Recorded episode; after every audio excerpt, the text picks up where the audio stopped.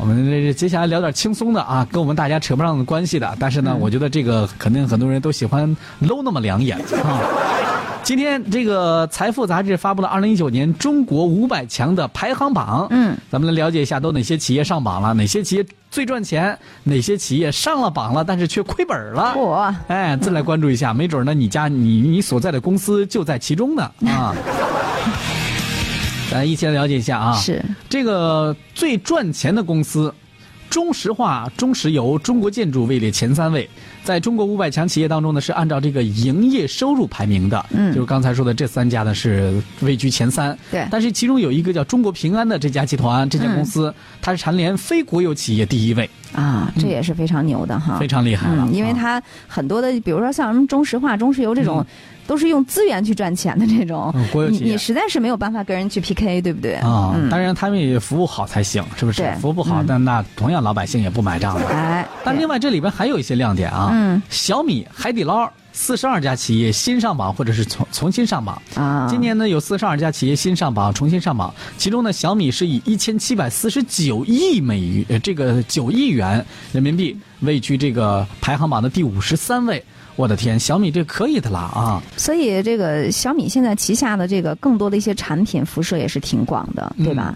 就是小米给人的一种感觉是什么呢？就是你在买东西的时候不知道挑什么品牌，嗯恰好呢小米它它它这个产品体系里边又有，嗯，就懒得嗨，反正你要说好吧，它也肯定不是特别好，不是说那个一最就是最好的。嗯，你要说差吧，它又数不上差，能用，哎，买它吧。对。品质也可以，哎，好多人就图个省心，而且还有好多人他在选择小米的时候，比如说像电视吧，嗯。我觉得它的更多的一些真正它那个关关电视的这个看电视的这个品质，并不是说特别的高，嗯。但是它人家智能啊，哎，智能对吧？资源好，哎，是的，啊，相对来说，它的这个产品呢，这个整个的互联网的这个生态链儿嗯，做的是比较好。所以，嗯。我我想你现在手里面的像手机啊，还有什么手环啊，是不是马上要升值了呢？呃，生不值，生不值，生不值是吧？对，因为科技产品，科技产品好淘汰率还是很挺高对的啊。嗯，呃，另外这里面有一个啊，美团点评，它是位居在一百四十位当中，啊、是六百五十二亿元啊，这个一百四十位。但是呢，美团美团点评和美团有什么区别吗？它它它就是这同一家公司嘛，啊，但是它是亏本的，虽然上榜了，但是它亏本的 啊。在食品行业当中颇受关注的就是今年首次进入五百强的这个四百八十二位的海底捞。嗯，我的天哪！前两天保定这个朋友圈里，大家都在转发海底捞的又一家新店要开业，对对对，招聘启事嗯，啊，月入过万你就去海底捞啊。二零一八年呢，我的眼睛亮了一下。你你你别考虑换工作的啊，嗯，是咱们虽然收入少一点，但是嗯，相对没那么累的啊。你要想知道自己工作的这个优点在哪好的，我的天哪，我差点我就以为我又失去一位搭档。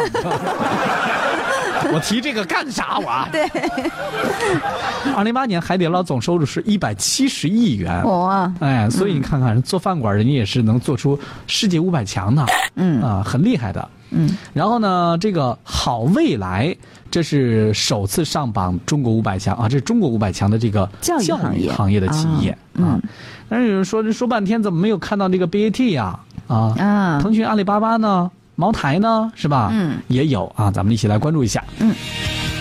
在这个利润率最高的四十家上市公司当中呢，茅台酒它是呢是去年的第四位，跃居榜首，跃居榜首，利润是高达百分之四十五点六啊嗯。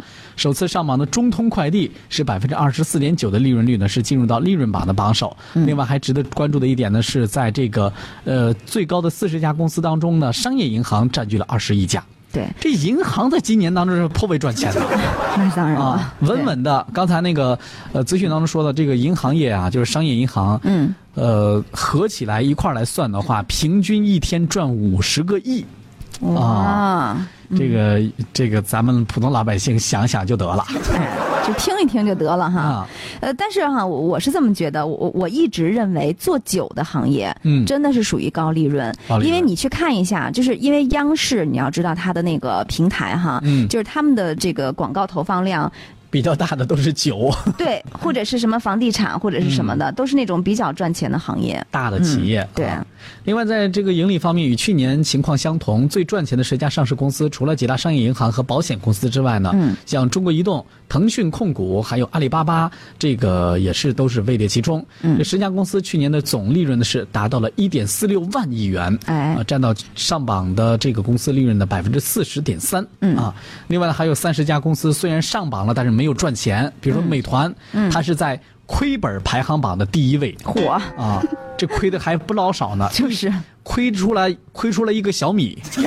而且我都没有想到，居然爱奇艺会是亏损的企业啊！哎，在中国五百强的企业当中，有三十家企业没有盈利，亏损的总额是一千七百七十一亿元。上榜当中，美团的亏损是一千一百五十五亿元。去年爱奇艺呢是上榜了，但是亏损的是九十九十四亿。啊，排还排在第二位。